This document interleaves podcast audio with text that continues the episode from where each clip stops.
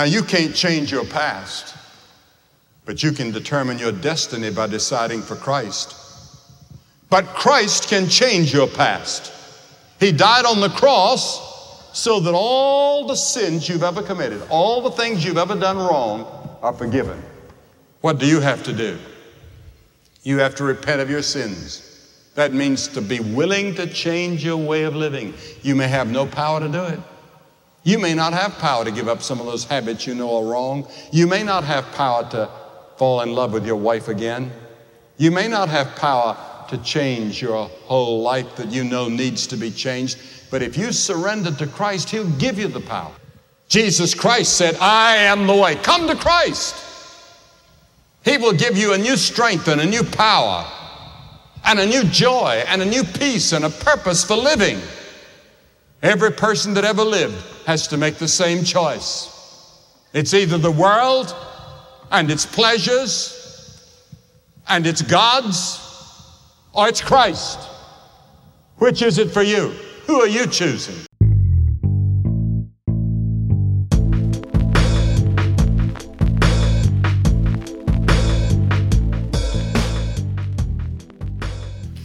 Herzlich willkommen zu unserer kleinen Sonderfolge heute.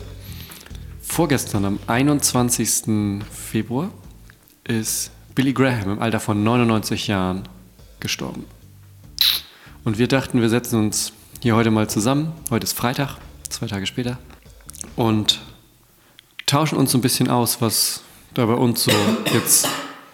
Weil man sieht ja auch viel, gerade wer bei in den sozialen Medien unterwegs ist, da kommt ein Zitat nach dem nächsten und man merkt, glaube ich, einfach. Weil nämlich Gunnar wieder auf den sozialen Medien unterwegs ist. Ja, ich wieder auf den sozialen. Etwas der Gunnar bei Twitter. Alle anderen nicht, nur Twitter. Jetzt schreib mir bitte nicht mehr, ich, ich bin genervt. Schreib nur noch Pastor Gunnar. Ja, können wir schreiben. Was ich sagen will, ich glaube, man kann noch gar nicht ganz abschätzen, was er jetzt nach diesen 100 Jahren knapp für eine Bedeutung, glaube ich, für, für die evangelikale Szene hat. Ich glaube, fürs Christentum allgemein. Also klar, besonders evangelikale Szene, aber ich glaube für die gesamte Christentum weltweit. Und ich glaube, dass. Und sogar amerikanische Kultur. Dazu noch. Das kommt sogar bei den Simpsons vor. Genau. Und ich glaube tatsächlich, dass es so ist, dass das noch ein bisschen dauern wird, bis wir überhaupt merken, was das für ein, was da auch für Weichen gestellt wurden in seiner Zeit. Aber wir wollen mal heute uns so ein bisschen hier von unserer kleinen norddeutschen, von unserem kleinen norddeutschen Leuchtturm hier aus mal drüber schnacken, was das denn für uns. Wir sind nämlich extra in so einen Leuchtturm eingebrochen, wie das doppelte Lottchen. Ja, wir sind das doppelte Lottchen. Wir sind das doppelte Lottchen. Bist du die, die, die coole rebellische oder die eher angepasste, aber kluge? Ich, habe das nie gelesen, ich weiß es nicht. Markus, willst du uns mal kurz vielleicht mit ein paar Worten sagen, was so für dich die Bedeutung von Billy Graham ist? Auch gerade in dem, wenn du guckst, wo du jetzt gerade bist in deinem Leben als Pastor und so weiter. Also ich glaube, ähm, ich habe also ich habe das ja irgendwann schon mal in einer, in einer Folge auch erzählt, dass ich viel Predigten von ihm gehört habe früher. Ähm, also es gibt schon einen direkten Einfluss, aber ich würde sagen, der, der, direkte Einfluss auf mein eigenes Denken, meine Theologie, meine Art, ähm, Dienst zu verstehen, äh, ist eher von anderen Leuten geprägt worden als Billy Graham. Der war auch eine andere, ja, letztlich eine andere Generation als, als ich. Der war ja schon super alt, als ich letztlich angefangen habe, selbst zu denken und, und, und zu überlegen und mich prägen zu lassen. Aber ich glaube, dass der Einfluss indirekt halt unglaublich groß ist. Ich fand das so, also wirklich überraschend, dass jetzt, ähm, ich habe ähm, heute Morgen einen kurzen, eine kurze Meldung im Relevant Magazine gelesen, dass gestern ähm, Benny Hinn eine Facebook-Live-Schaltung gemacht hat über den Einfluss von Billy Graham auf sein Denken. Und wo, wo man erstmal denkt, ich glaube, da ist kein Einfluss gewesen. Ja, ich, Benny Hinn halte ich ja nun wirklich für einen so offensichtlichen Scharlatan. Und, und also, der ist wirklich Fake News, Mann. Aber hallo. und ein, ein Betrüger letztlich. Aber selbst der setzt sich hin und hat offensichtlich den Eindruck, dass er nicht, ähm, dass es nicht jetzt richtig wäre, wenn er nicht auf der Seite von Benny Hinn Ministries so ein Live-Video postet, wo er ähm, nochmal sagt, wie wichtig Billy Graham für seinen Dienst war und so. Ähm, Und ich glaube, das ist schon, schon bedeutsam, welchen Einfluss Billy Graham auf den amerikanischen Evangelikalismus hat, der mich ja vor allen Dingen in meiner Jugendzeit unglaublich stark geprägt hat. Also jemand wie Rick Warren, der sagt, das war mein persönlicher Mentor, wir haben uns regelmäßig getroffen und der hat meinen Dienst so stark geprägt wie niemand anderes. So, ich habe mit dem Entscheidungen durchgesprochen. Jemand wie John Piper, der sagt, ähm, ich habe immer zu ihm aufgeguckt so und gerade sein Bekenntnis zur Irrtumslosigkeit der Schrift ähm, war für mich immer ein, ein Kompass, an dem ich mich ähm, halten wollte und so. Also ich würde sagen, Leute, die mich ganz stark geprägt haben, würden, viele von denen würden sagen, Billy Graham hat mich richtig stark geprägt. Und von daher würde ich sagen, ist der Einfluss zumindest indirekt sehr groß in meinem Denken. Hm. Also bist du sozusagen der Enkel, wenn man so will, eine Generation genau. drauf, ja. Und da hast du, glaube ich, auch echt ein paar Punkte jetzt angesprochen, die auch, wo ich auch sagen würde, das sind Dinge, die mich da stark irgendwie bewegt haben. Ich habe mal so ein. Benny Hin? Ja, genau. Das war Ihr habt ja noch nie Gunnar gesehen, wie er mit dem. Ich darf ja keine Witze machen, Entschuldigung. Du darfst gerne einen Witz machen. Komm, mach einen Witz auf meine Kosten. ich habe noch nie gesehen, wie Gunnar mit dem weißen Mantel hier in die Kirche in Wanderup gelaufen ist und dann erstmal die ganzen älteren Damen alle umgepustet hat mit seinem Sakko. Ja. Zack, geheilt. du bist geheilt und du bist. Okay, wie auch immer. Ich habe, glaube ich, das war Anfang. Gunnar fand das nicht witzig. Fand ihr das witzig? Wenn ihr das witzig fandet, schreibt doch Gunnar auf adpastagunnar.de. Ganz, ganz am Anfang von meinem Studium habe ich ein Buch gelesen. Ich weiß nicht mehr den Titel. Es ging irgendwie Leadership, Leadership und Billy Graham kam im Titel vor. Also Billy Graham hat sich selber geschrieben, es wurde über ihn geschrieben, aber sozusagen die, welche Art von Leidenschaft lebt Billy Graham so ungefähr, war das. Ähm, das habe ich sehr, also das glaube ich zehn Jahre her, habe ich irgendwie ziemlich am Anfang gelesen. Und das war für mich bewegend, weil ich hatte jetzt nicht so den Zugang, dass ich jetzt irgendwie mit 15, 16, 17 andauernd irgendwelche Predigten von Billy Graham gehört hätte oder sowas. Ähm, aber ich hatte dann durch dieses Buch, fand ich bei ihm beeindruckend. Ich glaube, das ist was, was man jetzt auch gerade sieht, weil du siehst jetzt, wenn du jetzt, du musst ja nur das Internet aufmachen und jeder, ich meine, wenn Benny Hinn was dazu sagt, dann sagt wirklich jeder gerade was dazu. Und du hast ja jetzt nicht nur Leute aus, aus, aus Kirche, sondern auch Obama hat was dazu gesagt und alle möglichen Leute. Donald Trump was dazu gesagt? Ja, hat er auch. Echt? Ja. Ähm, Was Kluges? Kannst du die Frage nicht selber beantworten? Ich bin ja ein optimistischer, ho hoffnungsvoller ja, Mensch. Genau. Und ähm, da sieht man einfach ähm, den Einfluss, den er auch über das Kirchene, über die Kirche an sich hatte. Und ich glaube, viel daran liegt nämlich daran, weil er Integrität hatte. Und das merkt man, wenn man, das war so eines dieser Dinge in diesem Bücher. Ich glaube, diese Billy Graham Rule, also die Billy Graham Regel, die ist ja zumindest in der kurzen Variante relativ verbreitet oder relativ bekannt. Und man hat sie zumindest mal gehört, vielleicht auch vor, wann war es, vor ein, zwei Jahren im Zusammenhang mit Mike Pence, der ja, glaube ich, gesagt hat, ich lebe auch noch sowas und der hat dafür ordentlich aufs Maul bekommen. Weil die, die Kurzvariante der Billy Graham Rule ist ja, ich bin nicht mit einer Frau in einem Raum, die nicht meine Ehefrau ist. So. Das ist natürlich nur die Kurzvariante. Die, die komplette Graham Rule hat vier, ähm, vier Abschnitte geht um, geht um Geld, geht um äh, Sexualität, geht um Transparenz und geht um, ja, dass man, also der Satz ist so ungefähr, wir, wir reden nicht schlecht über andere Kirchen und andere Prediger. Also, ne? So und haben wir schon gebrochen, diese. Und das Ding ist, halt, Podcast. Das, das, das, äh, das ist das, was mich so an ihm fasziniert hat, dass er gesagt hat, ich stehe da positiv da. Die haben zum Beispiel ihre, wenn die Zahlen hatten, wie viele Leute waren da, die haben eher abgerundet. Wenn die Geld hatten, die haben eher das wenn denen zum Beispiel klar war durch den Vertrag, wir haben einen Leihwagen, wenn wir jetzt da vor Ort sind, haben sie den kleineren genommen. Also die haben immer darauf geachtet, dass nach außen hin und nicht nur fake nach außen hin alles gut aussieht, sondern die haben gesagt, wir haben ein Image, das wir auch nach außen haben und wir müssen gucken, dass das äh, funktioniert. Und die haben wirklich, weil das waren so die, die Fallstricke für die Prediger rundherum in der damaligen Zeit. Ne? Die haben zu viel Geld genommen, weil die hatten eine Frau auf der Seite oder was auch immer. Und die haben sich gesagt. Nicht nur in der damaligen Zeit. Ja, ja, aber das war das, wo diese Regel für das Team um Graham damals entstanden ist, dass die gesagt haben, wir müssen integer sein bei dem, was wir machen. Weil es geht im Endeffekt nicht um uns, es geht um die Botschaft. Es geht darum, dass wir Menschen für Jesus erreichen. Und das geht nicht, wenn man sich danach uns nach hinten am Ausgang vom Zelt sieht und auf einmal alles fake war, was wir gemacht haben. So.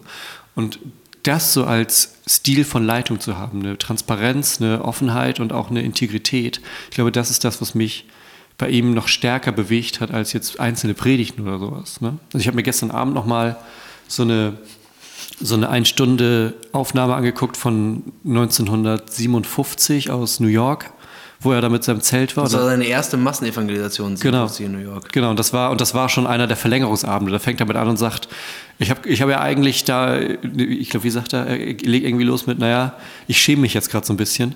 Ich habe gesagt, wir sind hier nach sechs Wochen durch und das war dann irgendwie die zehnte Woche oder so. Also das sollte schon lange vorbei sein. Es ging halt immer wieder weiter, weil die Zuschauerströme nicht abgerissen haben. Mhm.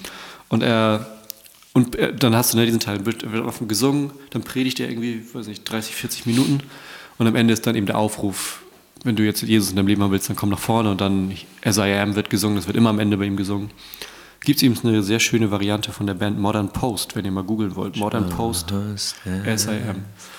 Und ähm, das ist schon beeindruckend, aber das war eben nicht das, was meine erste Berührung mit ihm war. Also klar habe ich zwischenzeitlich mal gesehen, aber auch das gestern noch mal zu sehen und da merkt man aber auch, dass er seiner Zeit ein gutes Stück voraus war. Also er, mhm. er redet halt gleichzeitig, das merkst du, er redet gleichzeitig mit den Leuten vor Ort, was irgendwie ein paar tausend sind. Aber in den entscheidenden Momenten guckt er tatsächlich auch in die Kamera, mhm. weil er weiß, dass es gerade mhm. gefilmt wird. Also wenn er den Satz sagt, wenn du dich jetzt für Jesus entscheiden willst, dann, wenn du das in deinem Herzen merkst, dann komm jetzt nach vorne. Er sagt das gleichzeitig zu den Menschen, die sitzen und zu mir. Hm. Ich denke, 2018 auf YouTube. Ich denke, das ist ja auch, was Billy Graham ausmacht, ist, dass er irgendwo ein Stück weit einfach auch wirklich am Puls der Zeit war in den 70er, 80er Jahren. Er wusste ziemlich genau die modernen Medien auch da zu nutzen, die aufkamen. Er war ja einer der ersten Prediger, die das Fernsehen richtig für sich benutzt haben. Ich habe ähm, dieses Buch immer mal nur angefangen und noch nie fertig gelesen ähm, über Dwight Moody, ähm, so eine Biografie, die ich zu Hause liegen habe, heißt God's Man for the Gilded Age. Ähm, und Dwight Moody war ja der erste tatsächlich, der so diese Verbindung gemacht hat, Predigen und Musik und dadurch ja auch Tausende angezogen hat und so. Und ähm, dieser Autor, ähm, ähm, dieser Biograf, der führt diese, den Erfolg von Dwight Moody auch dahin zurück, dass er gesagt hat, die Leute damals hatten nicht besonders viele Möglichkeiten, sich unterhalten zu lassen, vor allem nicht, wenn sie Christen waren, so. Und dann ging man nicht mehr in die Kneipe und so weiter und so fort. Was damals das Normale war, irgendwie dann noch eine Unterhaltung zu finden am Ende der Arbeit. Und dann ist man eben zu Dwight Moody gegangen, weil da hat man Musik gehört, das war alles umsonst, man konnte da hingehen. Ähm, und da hast du einen krassen Prediger gehört. Und Billy Graham hat das gleiche Modell ja aufgegriffen und hat es aber nochmal in eine andere, andere, auf eine andere Ebene gezogen. Und die Leute sind, auch viele Leute, die hingegangen sind, also Billy Graham hat selber ja mal gesagt, er wäre froh, wenn 10% der Leute, die nach vorne gegangen sind, wirkliche Christen, also bei ihm immer nach vorne gegangen sind, wirkliche Christen geworden wären. Und dann hat man ihn auch gefragt, warum er das sagt. Und er sagt, naja, ich würde, würde sagen, viele von denen waren auch schon Christen. So. Also ein, ein Großteil der Leute, die zu Billy Grahams Evangelisation gegangen sind, waren Leute, die ihn gut fanden und die Leute mitgebracht haben oder so. Also es war ja nicht, wenn er vor drei Milliarden Menschen geprägt hat, oder irgendwer hat das mal ausgerechnet, ähm, dann war das ja nicht drei Milliarden Menschen, die noch nie was von Jesus gehört hatten, nee, sondern nee. das waren dann vielleicht zweieinhalb Milliarden, die alle schon überzeugte Christen waren und ne, so. Ähm, und aber trotzdem hat er das ja irgendwie auch aufgegriffen, hat, hat seinen Predigtstil verwendet, hat das mit Musik ähm, verbunden und so, hat einen unterhaltsamen Abend gemacht und hat das dann nochmal auf ein neues Level gezogen. Ähm, in der, in der Beziehung auf das Fernsehen und hat letztlich auch so gepredigt und so äh, Musik gemacht oder Musik machen lassen, dass es, dass es massenmedientauglich war. Es gibt ja die Begegnung zwischen ihm und Johnny Cash. Die beiden wurden ja. Die waren enge Freunde. Genau, die waren enge Freunde. Das war kurz nach der Zeit, nachdem Johnny Cash mal wieder in, äh, auf Entziehungskur war. Und äh, das Geile ist, die Story dahinter ist, Franklin Graham, der Sohn von Billy Graham, der jetzt ja auch die Leitung hat von, den, von der ganzen Association und so, ähm, der war damals. Der auch ein bisschen anders drauf ist als sein Vater. Der war auch ja. damals schon ein bisschen anders drauf als sein Vater und der war so ein bisschen am Abrutschen tatsächlich. Und Billy Graham wusste nicht, wie er an seinen eigenen Sohn rankommen soll und hat ähm, gedacht, okay, den Künstler, den man so gut findet, das ist halt dieser Johnny Cash. Und so ist er dann zu Johnny Cash hingegangen, hat sich, äh, erst ging das ein Gespräch über dies, das, jenes. Und nachher, äh, nachher kam das Thema auf, ja du, ich habe so ein bisschen Probleme mit meinem Sohn, vielleicht könntest du mal. Und es ist tatsächlich ja, die richtig tiefe Freundschaft daraus geworden. Hat. Im Endeffekt ist äh, ja Johnny Cash, ich glaube, 20, 30 Mal auch bei so Veranstaltungen von Graham aufgetreten. Ja. So, ne? Wo auch damals die Leute sagten, äh, du, was machen wir hier eigentlich? Jetzt, jetzt, holen wir hier den Johnny Cash irgendwie dazu. Das ist ja jetzt auch ja, irgendwie so, ne? Aber auch da war der Zeit ein Stück weit voraus, wo man auch heute vielleicht sagen würde, okay, man muss vielleicht auch nicht alles, das ist immer so, ist ja auch, das Thema ist ja nicht durch. Es gibt ja heute genauso das Thema, wie gehen wir mit Musik um und wo wird Musik nur ein Mittel, um Leute anzuziehen, aber kein Mittel, um, ne? Und so weiter. Aber es stimmt schon, dass er immer sehr weit voraus war von allem. Ja. Ja.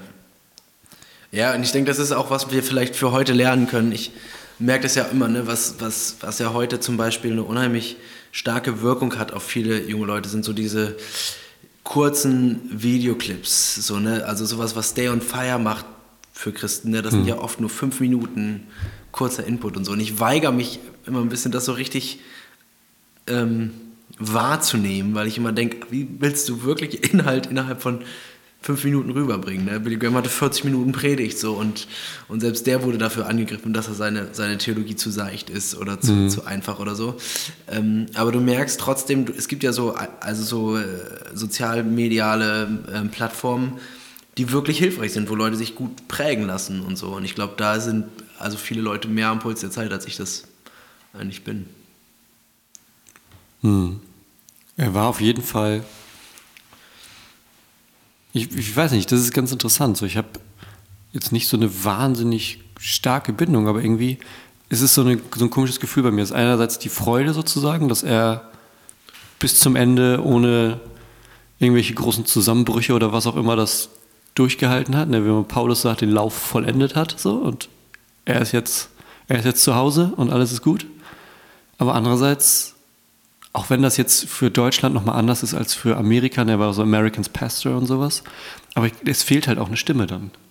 Mhm. So, und aber die fehlt ja schon jetzt länger. Ja, ja, deshalb ist es nur so halb. So, aber wenn man jetzt drüber nachdenkt, so viele von den, es ist ja manchmal so dieses Generationending, ne, früher war es besser und bla bla, aber viele große Stimmen, die uns eben auch geprägt haben oder die mich geprägt haben, die werden natürlich nach und nach alle gehen. So, ne? Mhm.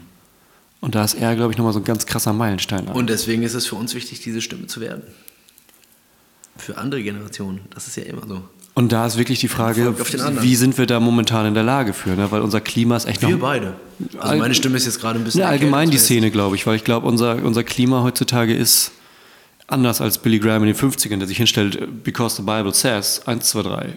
Das war für ihn einfacher zu sagen. Und ich sag mal, theologisch. Aber nur in Amerika war es einfach. Ja, ja, aber theologisch gesehen ist der Satz, weil die Bibel das so sagt, der ist für mich ausreichend, wenn du argumentierst. So, ja klar, wir können noch mal eine Kann Viertelstunde. nachhören in unserer Folge über die Autorität der Schrift. Wir können noch mal eine, wir können noch mal eine Viertelstunde weiterreden, aber um den Satz kommen wir nicht drum rum. So und der steht so und den konnte er vor 60 Jahren natürlich einfacher sagen als heute. Das heißt, wir haben heute noch mal ganz andere Herausforderungen auch, ne?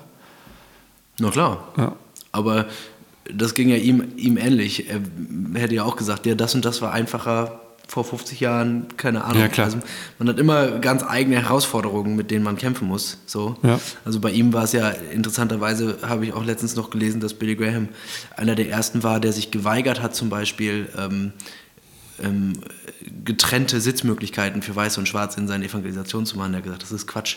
Die ja. Bibel sagt uns, dass wir eine Menschheit sind. So, was, was soll ein, das? ein Gott für alle. Hat und das war gesagt, nicht ja. einfach. Der hat dafür richtig, richtig Probleme gekriegt, vor allem mit seinen Südstaaten-Baptistenfreunden mhm. ähm, in der Zeit. Da war ja nun auch die, die Zeit der Bürgerrechtsbewegung, die er miterlebt hat und so. Ja. Ähm, sollte, man, sollte man nicht ähm, nicht kleinreden. Und das, ne, da hätte er sich auch hinstellen können und sagen, klar, das, früher war das einfacher, aber äh, so. Ähm, also einfacher falsch wahrscheinlich, aber er hat dafür seine Überzeugung auch irgendwo stehen müssen, die dann ein Stück weit progressiv waren oder so. Und ich glaube, da kommt wieder dieses Integritätsding mit rein. So, ne? Er hat halt kein Hehl draus gemacht, woher das kommt. Er hat nicht gesagt, wir machen es, weil es nett ist oder weil so, sondern er hat gesagt, was er argumentiert hat, was er gemacht hat, das hat er, das hat er halt mit der Bibel in der Hand gemacht. Da gab es keinen Weg dran vorbei. So. Und ich glaube, wenn wir jetzt darüber reden, die großen Stimmen, die im Werden sind, die noch kommen, die wie auch immer, die ne, jetzt nicht seine Fußstapfen komplett füllen. So. Wir wollen jetzt auch nicht irgendwie heiliger machen, als er ist oder so, aber es ist halt schon große Fußstapfen so. Aber ich Kannst glaube, nicht heiliger, er ist heilig in Christus. Wer, uh, wer, snap. wer sozusagen das Ding ist halt, ich glaube, das geht nur im Endeffekt nur mit auch einer ähnlichen Form von Integrität und eben der Bibel in der Hand ne? und mhm. nicht irgendwie Mhm. Weil es nett, weil es hip, weil es fünf Minuten YouTube-Clip ist und man. Und Mut. Ich glaube, es ja. braucht, also Billy Graham ist mir immer ein Vorbild auch gewesen, im Mut, den er hatte, ähm, Dinge auszuprobieren, Dinge zu versuchen.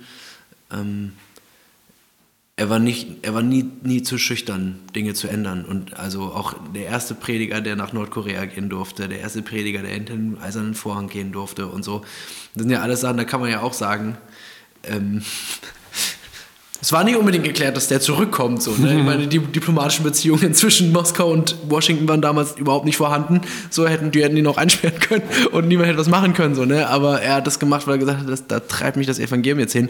Und gleichzeitig auch den Mut zu haben, zu sagen, ähm, ich predige das Evangelium, keine Politik und keine, also weder Kirchenpolitik noch weltliche Politik. Das heißt, er ist ja dafür auch stark kritisiert worden. Das haben wir hier auch, glaube ich, schon mal angesprochen, dass er Menschenrechtsverletzungen hinter dem weißen Vor äh, ähm, Eisernen Vorhang nie angesprochen hat, wenn er da war, weil er gesagt und er hat immer gesagt, das ist nicht meine Aufgabe. Darum müssen sich Politiker kümmern.